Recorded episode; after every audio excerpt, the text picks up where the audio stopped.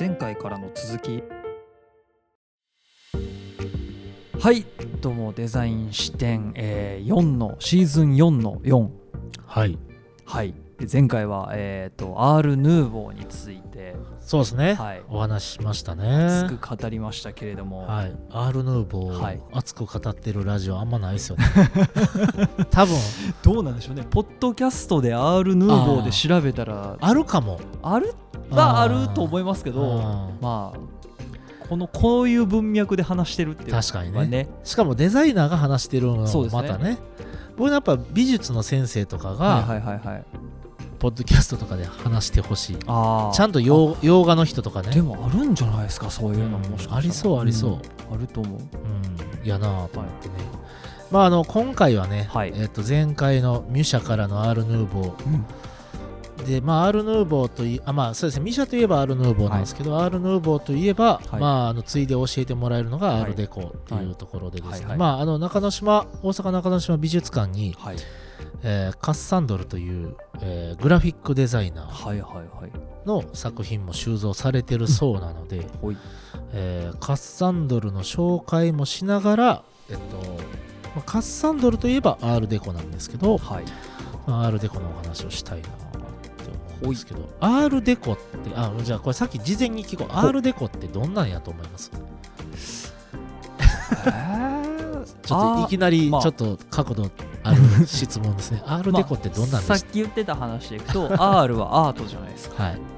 デコがなんぞって話ですね デコって何やと思います？デコレーションでしょうよ でしょうよ。そりゃもうデデココ。デコレーションのデコでしょうよ、それ以外ないっすよね。だと思いたいおでこじゃないじゃない日本語やしね。R デコデコ。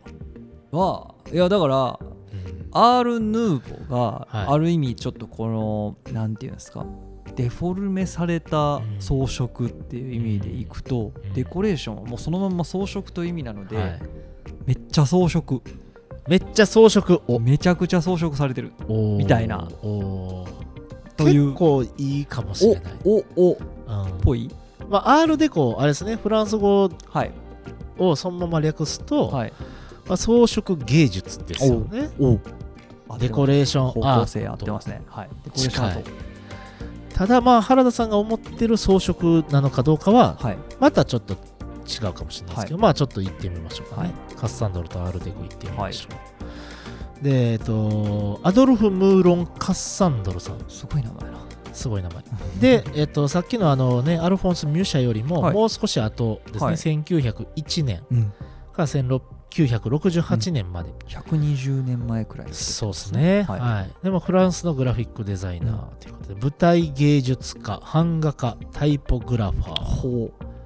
っていうか、まあ、兼ねてたんでしょうね。すごいいろいろ芸術家として、グラフィックも版画もタイポグラフィーも全部兼ねてたんですよ。うん当時うんうん。すげえ後から分かれてっただけの話であって。うん。っ、てことですね。うん。何でもやるっ住み分けがなかったそうそうそうそう。で、まあ、さまざまなポスター作品などをはい。手掛けたということで、あの、大阪中之島美術館には、はい。クラシックポスターは結構収蔵されているということなので、うん。まあ、このカッサンドルのポスターとか、見れんじゃね、みたいな。ドキドキするわ。これドキドキしてるのは多分僕ぐらいかもしれないですけど、ドキドキするわ。いやいや、まあ、好きな人はね、はい。いると思いますけど、はい。てか、世のグラフィックデザイナーってこの辺とかドキドキするんでしょうかね。ああどうでしょうね。これも聞いてみたいですねですけど、まああの本当にこんなね昔の人のやつとかやっぱ気,、気になるし、うん。僕はあの、えっと中之島美術館に収蔵されてるはい。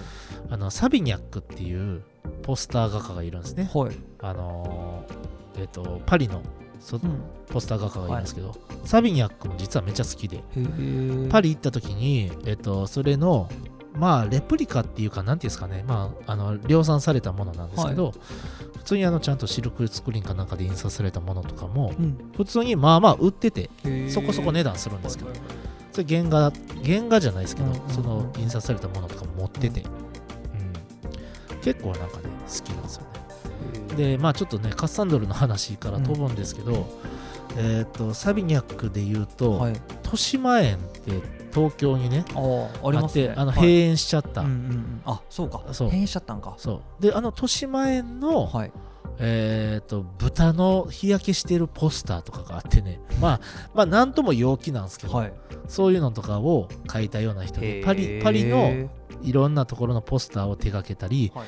海外の仕事もいっぱいやった人なんですけど、まあその、えっと、サビニャックと同世代とは違うと思うんですよ。こっちの方がだいぶ先輩になるのかな、へーちょっとねあのサビニャックの年齢ちょっと分かんないですけど、はい。生きてた時代は多分全然違ってて、うん、でこの、あのーカッサンドルさんがまあどんなデザインをしてたかはい。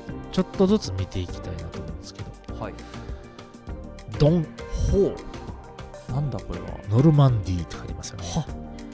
ノルマンディーえっとルハブレサウサンプトンニューヨークほうって書いてます。ほう。これはあれですか？船を真正面からうん、見てるってことですよね、うん、です。もうそれ以上の説明のしようがない。あの、はい。大きいお船を真正面からちょっと煽り気味で見ている。見ている視点の絵。はい。でポスターが縦長で、はい。えーっと下からそうですね。まあ全体4つに縦に割った時に下から一番目のところにいろんな文字情報が書いてて、はいはいはい。それがまあ海面の背景を持っててうん。その上に超巨大なこれはねフェリーです。あそうフェリー。フェリーをめちゃくちゃ下から見上げてるすごくシンメトリー左右対称な構図のポスター、すごいですね。これどんな風に感じますか？威圧感がすごい。威圧感すごいですよね。多分でかいんやろうなっていうのはすっごい伝わる、ね？うん。これ上手っすよねめっちゃ。そうっすね。もうあのうん。多分実際にこれを見た時に、うわやべえって思う感情をそのまま表現してるような感じがしますね、そうなんですこれまたあの一番上のグラデーションになってるじゃないですかこれ、はい。船の背はい景が白かはい。らちょっとブルー濃い調青になって、にね。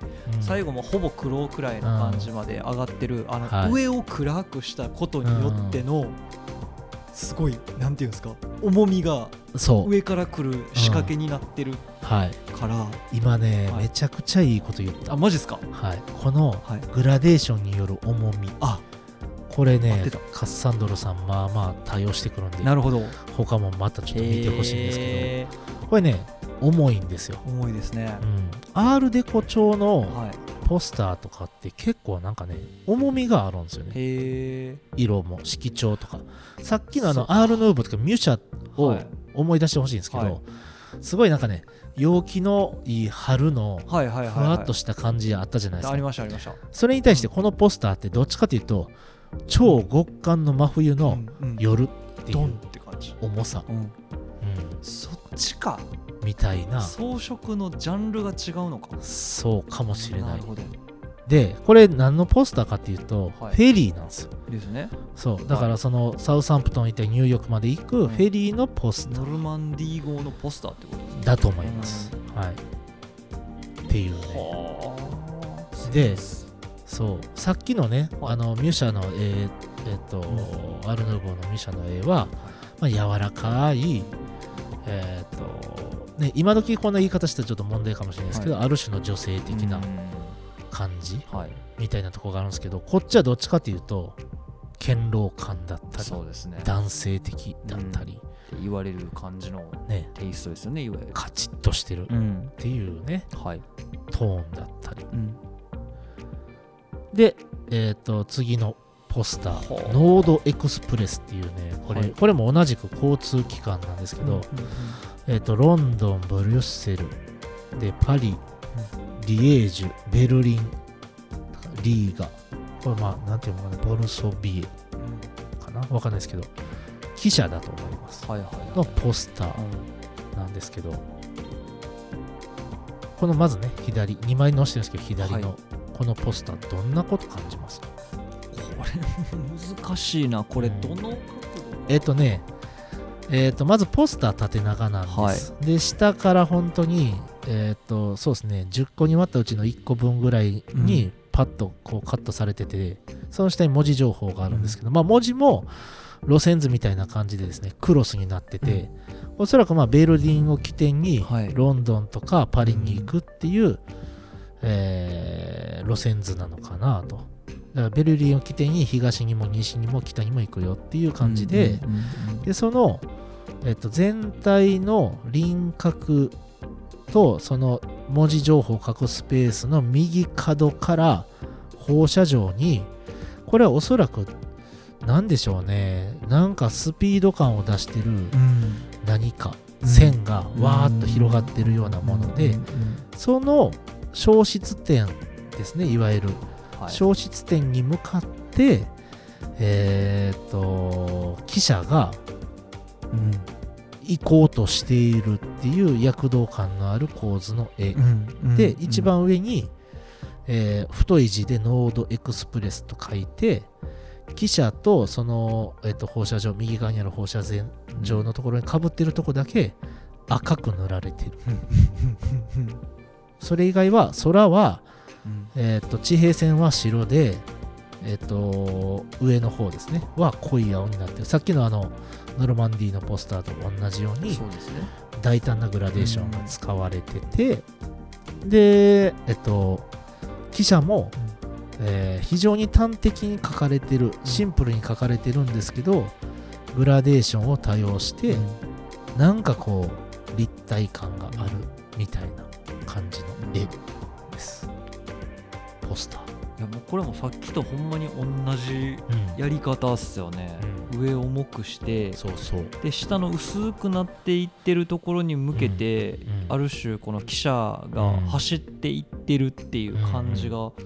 表現されてるんで、うん。それはすごいなんかうん。直感的に分かるのと、あとそのやっぱり記者のうん。その要はちょっとそのデフォルメされた記者のシンプライズされたうん。その各パーツごとうんにものすごい影を明確につけてるじゃないですか。コントラストめっちゃ強くつけることによってうん。これもさっきと一緒やと思うんですけどうん。でかさとか。強そうな感じがすごいこう見えるというか、うん。うん。そうですね。重たいな。ね、そうなんですよ。でね、これ、あの、時代が時代なだけに、はい。これまた後で言うんですけど、はい。やっぱもう時代が重かったのもあるんですね、こういうのが。ね。うん、あのよ多分世の空気感がそうだったから、こういうものが増えてたんだと思うんですけど、どね。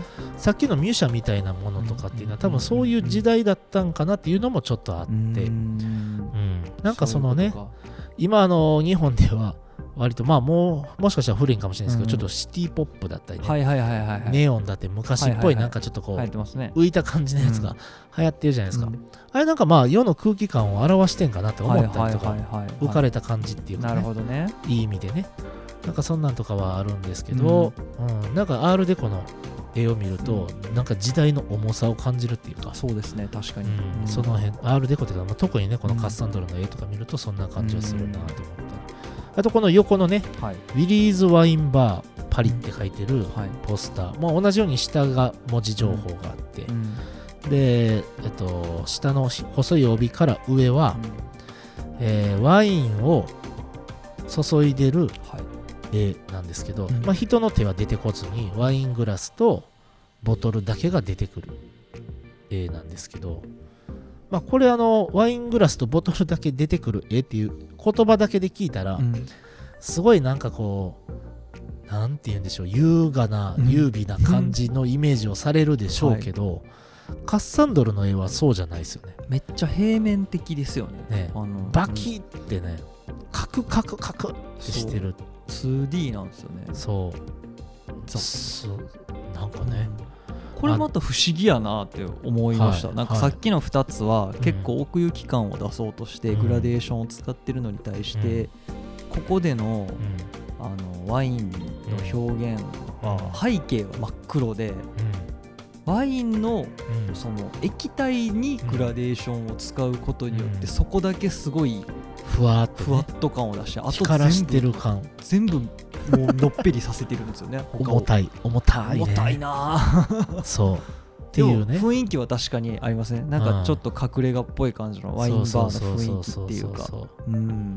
このなんかねあのーある種回答的な言い方をすると、はい。まずね構成がはい。しっかりしてるんですよ、はいはいはいはい。幾何学的で。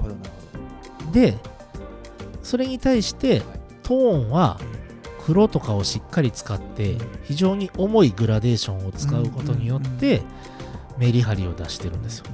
でこれね何が違うかっていうとどはい。さっきの逆なんですミュシャの逆ではい。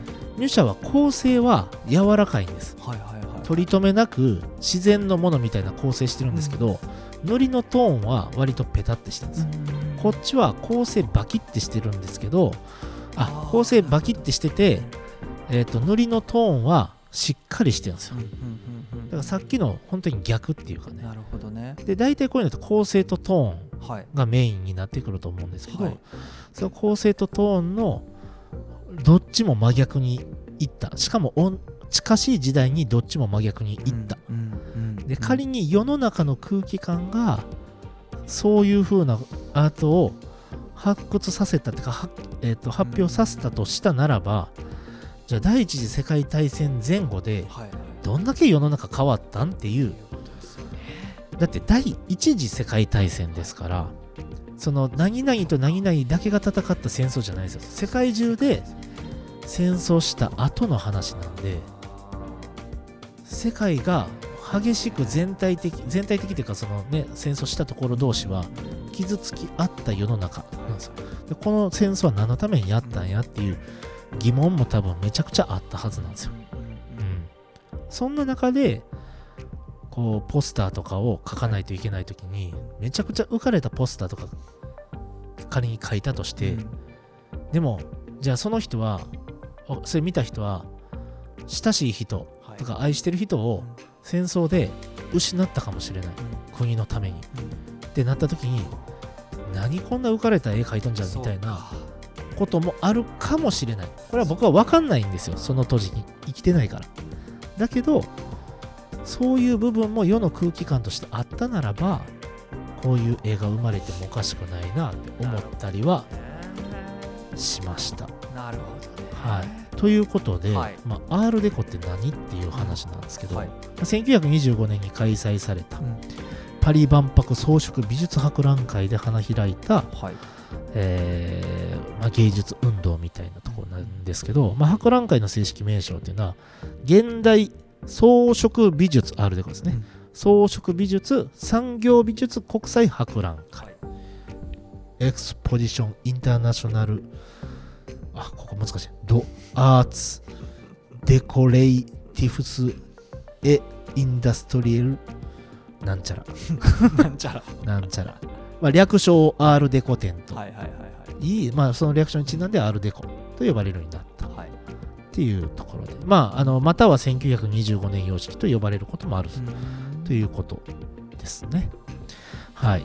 で、えっ、と、まあそうですね、ここで、えっと言う言えるべきことは、まあ、自動車、飛行機の各種工業製品、近代都市生活といったものが生まれた時代へ移り変わりに伴い、進歩した文明の象徴である機械を思わせる装飾を排除した機能的実用的なフォルムが新時代の美意識として様式化したっていう書き方をしててでえっとまあアールデコ自体はいわゆるまあ装飾ではあるんですけど、まあ、装飾レベルで言ったら、うんアール・ヌーボーの方が装飾的そうですね。そなんですよね。の印象としてはそうそうそう。な感じしますここがだからややこしくて、はい。その現代装飾美術産業美術国際博覧会の名前にちなんでアールデコって呼ばれてるんですけど、はい。アール・ヌーボーほど装飾的ではないっうんていうのが大事なんですね。うん。はい。で、まあ、アールデコはその後どうなっていくかというと、まあ、装飾ではなく規格化された形態を重視する機能的モダニズム。僕らがいる世界は多分こういうところが中心になってるんですけど、こういう論理に合わないことから悪趣味な装飾と捉えられた。だから僕らの感覚、さっきの感覚重いなとか、はいはいはいはい。そういうのは割とこの感覚に近くてうん、そう。だからまああのえーっ、となんて言うんでしょう。ある種まあこれが主流になってた時代があるんですけどうんだんだんそういうなんて意味ないんじゃないっていうことを唱えていった人がいることによって大敗していったというようなものなんですけど原田さんほらニューヨークにいたじゃないですか、はい。ニューヨークって割とアールデコの街なんですよ実は。っていうのを今から説明しますけどもはい。これ。出ました。クライスラービルすげえ形してるやんって。これはすごいですね。確かにね。でもニューヨークといえばみたいなとこあるじゃない。確かにね。うん、自由の女神とクライスラービルみたいな。とあとなんだ何個かそう何個かあるんですけど。そうそうそうそうそうそう。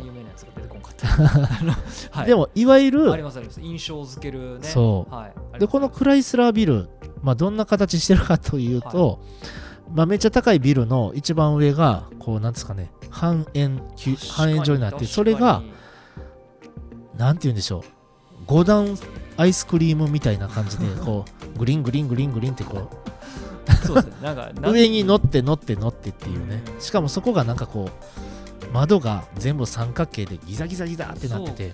あんま意識したことなかったけど、はい。これはアールデコなんだ。これはアールデコなんです。なるほどでやっぱ幾何学的な特徴を持ってるんですよ、はいかつ装飾的なんですけど、はい。はい意味がないっていう風なうん。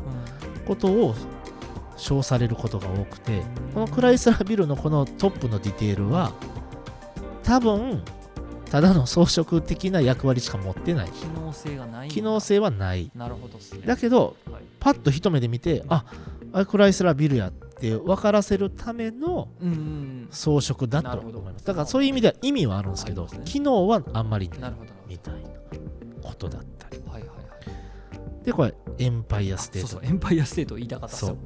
これもまああのある種機能はないんですけど、はい。このブロックのゴツゴツゴツっとした形、なるほどね。ははい。はそこまで大きな建物としての意味はない。いはい。けども装飾性がある。っうん。ていうしかもカチカチしてる。っていうねとこだったりとか。だからまあこういうね建物がいっぱい残ってるっていうのもあるしニューヨークっていうかまあアメリカ全土がそうなんですけど、あの9.11あー。以外ははい。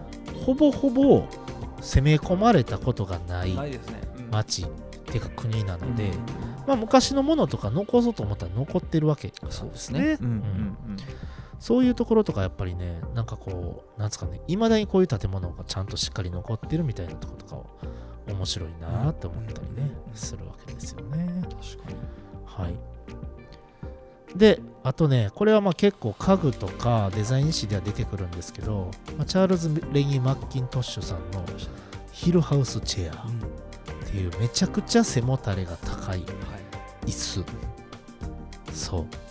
これまあまさしく R デコ、なるほどな。うん。これって別にほんまに意味ないじゃないじゃないですか。ないっすよね。だけど多分ないんですよね。多分ないでしょ ただ椅子重くなるだけみたいな。うん。スタッキングもできへはいんし、はいはいはい。っていう。ですね。そう。だこのね椅子イコールスタッキングできなあかんとか軽くないとあかんみたいな考え方自体がある種モダニズムであって。なるほ、ど。うん、こういうことでもいいやんみたいなもうあのスタッキングせえへんし。もう置きっぱなしやから。っていう。すげえな、ん。あでもいわゆるまあ装飾美。ーなるほどね。みたいなところを直線基調だったり、そこをさらに線を太くして黒く塗ることによって強調することで、うん。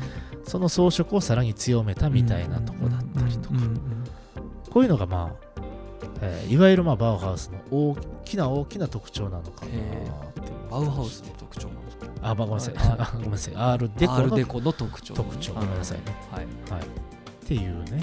なるほどねはい。そう。へえんか分からんくなってきたでも次 R デコがいやなんか最初の、えっと、カッサンドルのポスターのうん。うん。感じと、うんなんかさっきの、えっと R ヌーボーの話は結構その曲線的なというか、うん。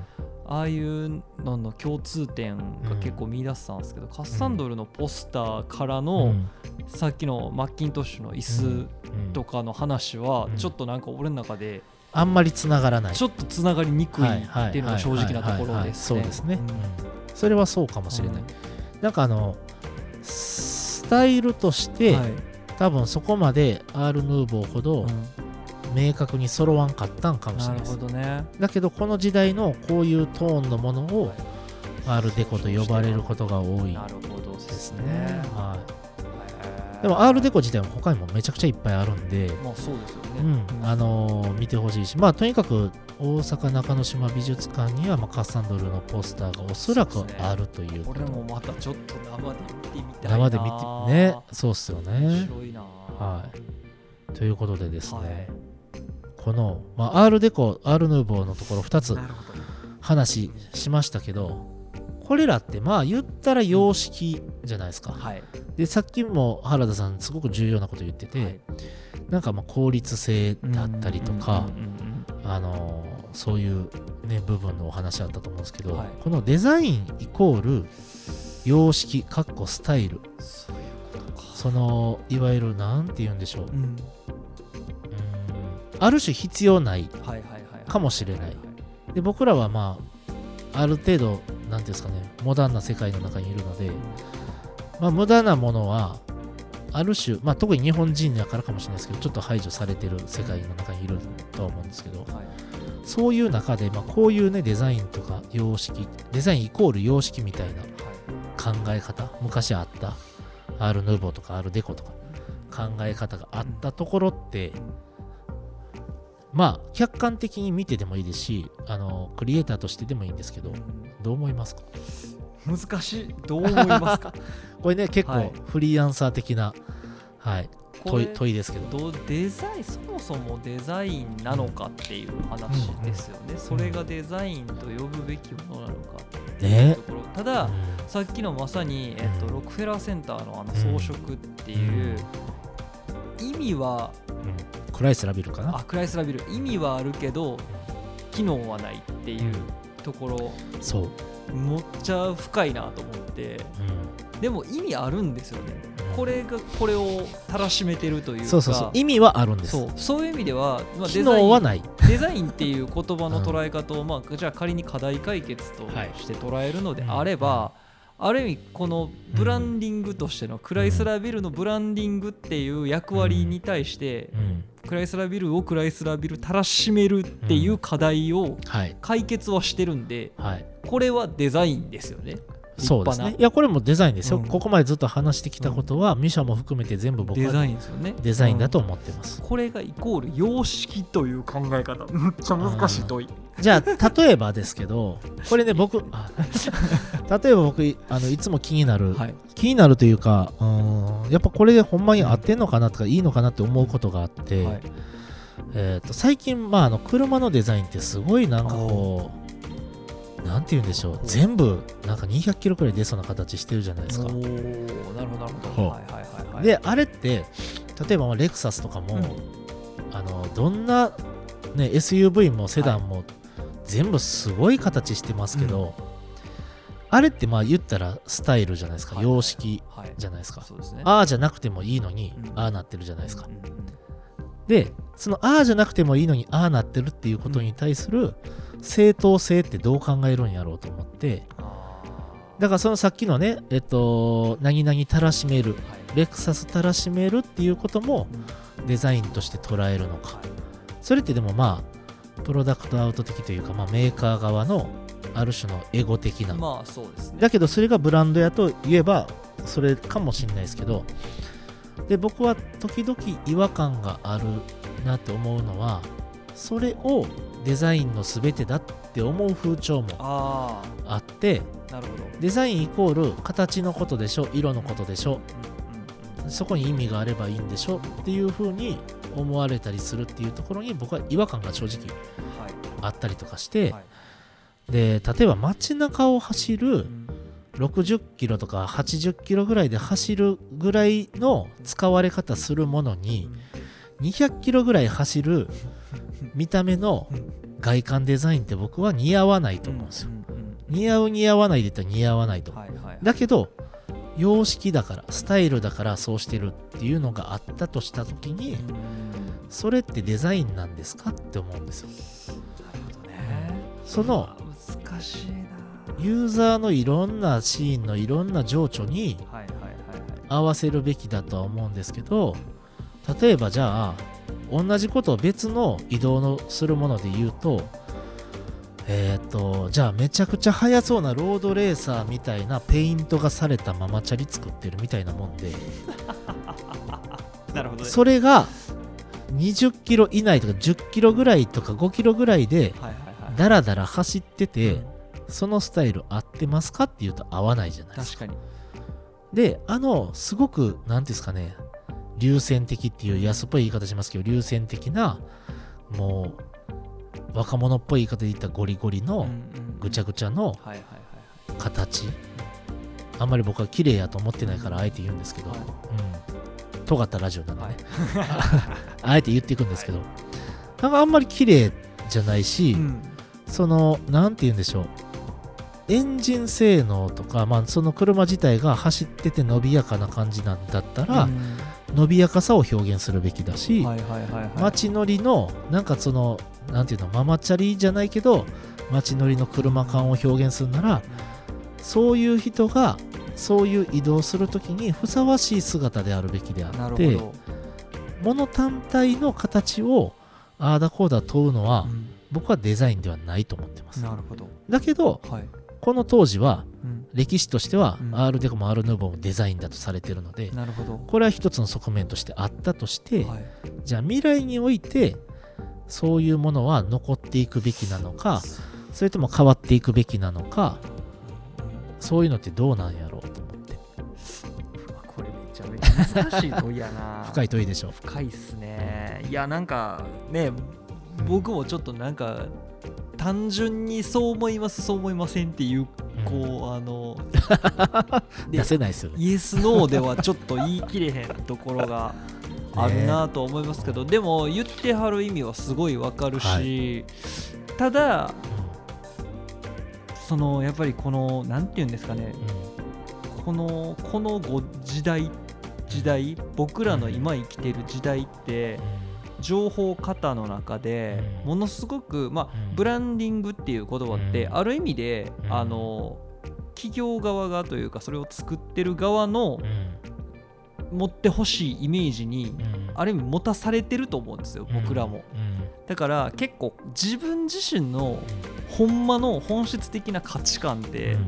これ前にねまさに江口さんがあのファッションのスーツ着る話で人人の評価を自分で決めるっていうのと一緒であじゃあじゃあ自分の評価を人が決めてるっていうのと一緒でうんその自分の価値観もやっぱり周りのさまざまな環境によってうん決められてるからそうねここをうんここを考えた時になんかうんそこに向けての投げかけじゃないですか、このはい。話って言ったら。そうそうこればめちゃくちゃ難しい話ですよ。だからあの僕はその原田さんの行動の中ではい。もともとあっちの壁ねはい。青く塗ってたはい、あれデコレーションじゃないですか。そうですね。俺たちは株式会社バリューだっていううん、ことをたらしめてた。そうですね。だけどはい。実用考えたら白く塗った方がええやん。そうですね。ああ、なるほど。実用に行ったわけで。うん。それもどっちも僕デザインやと思うんですよ。うん。そうですね。どっちもデザインだと思ってて。うん。だけど原田さんはうん。あっちの壁に関してはもう白く塗ることがはい。自分たちにとっては有意義だっていうかね。意味性があるって思っはい。もしくは実用性があると思ってした。っはい。ていうのであのここ難しいのは、はい。えっと、実用性だけのデザインもうん。多分ないとは思います。ね。あっていいとは思うんですけど、うん。あのあっていいというかあるべきなんですけど、はい。えっと現代社会におけると、うん。置くとそれはなかなか成立しにくいというか、うんうんうんだけどそういうのはもうすでにいっぱいあるので、全く真新しいものを作るときにはそうあるべきなんです。うんうんうんだけどもうたくさんのものがある中で、えー、とあんまりこういう考え方好きじゃないですけどそのはい経済活動のためにデザインをしないといけないっていう時には、まあ、何かそういうスタイルっていうものは必要なのかもしれないはははですけど僕は780%うんそれをデザインだという捉え方だけするのは。否定うんします。あのあくまで使いやすさとか心地よさっていうのがベースにありながら、えーその情緒をさらに高めたりとかその人がそれを買うことによって満足心の満足が得られるっていうことにスタイルっていうのは使われるべきであってうんなるほどね。はい。うんメーカーがメーカーたらしめるっていうのはどうなんかなっていううん。まあでもそれはでもユーザーが決めることなんで、まあまあまあまあ、ね、全然いいんですけど、あでもこれはほんまにこれからの社会環境によっても大きく変わるんじゃないかなと思っていてそれこそその豊かな時代やったからある意味だから楽天的な雰囲気楽観的な雰囲気かであった時はアール・ヌーボーみたいなものがまあそのもてはやされたというかたくさん出てきて、ちょっとその世の中が悲観的になってた時代にアールデコみたいなのがもてはやされてみたいな感じの流れと同じように、今の多分時代って、まあ、いろんな要素が絡んだ上での、結構合理的なところを突き詰めてるっていうところから、ある種その例えばですけど、わかんない。バルミューダとかって、あの機能性追求した結果ではないじゃないですか、あれってある種、まあそうですね、そのまあデコレーションの部分というか、ある。そういうのもある。そう。なんかそういう路線にも今ちょっと目線が向いてきててみたいな、なんか一時は本当に無印がドーンって突き抜けてたのがまたそれが風風向き変わってきたなみたいな。そうですね、これは結構時代の流れに合わせてやっぱりその何を重視していくべきなのかっていうの変わっていくんかなっていうのはすごい感じますね。そうですね。っていう意味ではこれからどちらかというとデザインイコール様式イコール様式というふうになんか江口さんの言ってるような その思考のその多分これは耳そばラジオに江口さんがゲストで出た時に家電の話をされてたあの使ってる時間よりも使ってない時間の方が多くてその時間言ったら言ったらそこにあるもの眺めるものというかある種アートになるわけじゃないですか。なんかこの考え方に多分世の中今近づきつつあるんちゃうかなっていうのは僕なんとなく思ってますね。多分おうち時間増えてコロナのせいでねあの家にいる時間増えてって家のリフォーム今めちゃめちゃ流行ってリフォーム会社さん大忙しいとか言うじゃないですか。なんかそれと同じ理屈で家の中の環境をより良くしたいより美しいものを置きたいとかそういう思想っていうのが今少しずつなんかこう広がっていってるような感じ。今まではもっと機能性に特化してたものが、みたいな流れがあるから、そういう意味では、うん、あの S さんの言ってる意味がすごくこう腑に落ちるというか、うん。そうですね。なんか問いのこれの問いの 答えになってるかって言われると俺ちょっと分かんないですけど。いやいやいや。あのそれは僕そうだと思います、はい、で僕あのえっ、ー、とプロダクトデザイナーとして物を買う人にある種こう助言的な感じでお伝えしたいのは、はいはいえーと、スタイルっていうのはまあ好みなので、うん、あの好みで選んでいいと思うんですね、はい、僕は。はいはい、で好みで選んでいいっていうのもあるし、うん、えっ、ー、となんですかね僕が物を選ぶ時にどう選んでるかっていうと、長いいい付き合いできるかなこいつとみたいな選び方をするわけで、まあ、選択肢がいっぱいあればその中で一番長く付き合えそうなものと、はいはいえー、を買ったりはしますし、うん、選択肢がない時はだから僕これも不思議でめちゃくちゃもの世の中いっぱいあるのに選択肢がないパターンがいっぱいあっててかどこも一緒やんみたいな。なるほどね。そう。それも一つの悩みの種ではあるんですけど、はいはい、なんかその例えばさっきのその話耳そばラジオの話で出てきた洗濯機の話とかは、はい、要は長く付き合っていくには、置いてる時に空間に調和するのが長く付き合っていけるデザインとして正しいと思うので僕はあれをおすすめしたわけですし例えばなんかじゃあガジェット何かの例えばドローンとかでもいいですよ、はい、ドローンとかだったらもうそれそのものが動いて移動するわけで、うんはい、なんかじゃあドローンのああこれなんか飛んでたらかっこいいなとか、うん、これ飛んでてほしいなみたいな形はあるはず。だけど一方でじゃあ空力のこととか、うん、ホバリングしやすさとか、うん、収納のしやすさみたいなところも同時に考えないといけないとか、そういうのを総合的に考えて作ったものをユーザーは瞬時に判断して選ぶわけなので、あの好みでいいんですけど、デザインイコール様式確保スタイルっていうだけの世界ではない、もっと長い時系列で見るべきだしその最初に打って終わりとかじゃなくて、それほんまになんか下手したら10年20年使うつもりでものを買わないといけない時代が来るのでその時にそれどう思えるかっていうかねそのようん。様式？はい。スタイル？はい。どう思えるかっていうのが、まあ、大事なのかなって思ったりはしますね。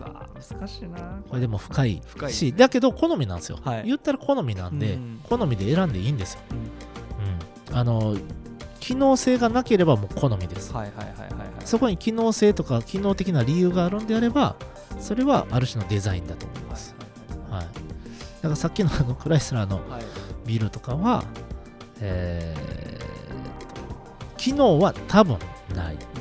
けど多分ない。あれ機能あったらごめんなさい。そうですね。うんでも多分ないと思うけど一回見たら忘れられへんあの形。シンボリックなね。そう。だからそういうのはあるかもしれない、あるというかあったのかもしれない,、はいはいはいこれからの社会においてそれがいるかどうかはわからないけれどもまあそれもデザインというものはあるんですけどその世界はもちろんあるけどデザイナーの好みで作ってるようなもんなんである種の作家的なはいはいはい。要素を領域として抜けきらないものはうん。疑ってもいいとは思います、って感じかな。はいはい。はい。はいということで、はい。い、な R デコからね。ちょっとね難しい 難しいというか僕がちょっとあの、はい。あの処理しきれてないような 難しい話にになりましたね。なりましたけど。いやでもこういうのも考えながら、昔実際これが街中に払いとったんやなとかって思いながら、あのカッサンドルのポスターとかねそうですね。見てほしいわなけで。るほどね、ここまたね今ちょっと話がそのデザインとアートのうん。その話のうん。ちょっとね触れましたけど、うんこの辺りの話もまた改めてなんかどっかでちゃんとそうなんですよね。してみたいですよね、うん。結構なんかそのアート寄りのデザインの捉えられ方をしてるってうんいう感覚が日本は特に。最近、特にまたそういう傾向にあって、うんやっぱなんかその辺ねある種僕は疑問を持ってる部分もあるんで。なるほど。うんなるほど。それでいいんかっていうのはね、うん、とかそれ世の中中がそれになった時にどうなるんやろうっていう想像力があるんかなとかね。なる思ったりもするし。ちょっとこの辺もうちょい深掘りしたいところではありますけども、ええちょっとそろそろ今回はお時間なので、そうですね、はい、このザ辺りで。ザ・デザイン視点の話ですけどまあそれはねはい。ゆくゆくまた話したいと。きたいと思いますので。はい。はい。こんな感じで。そうですね。次回は、はい。えっとちょっとね日本の話も入れたくてはい。亀倉優作さんというはいグラフィックデザイナーの方のお話をちょっとしたいなとはい。思います。ありがとうございました。ありがとうございました。デザイン視点次回へ続く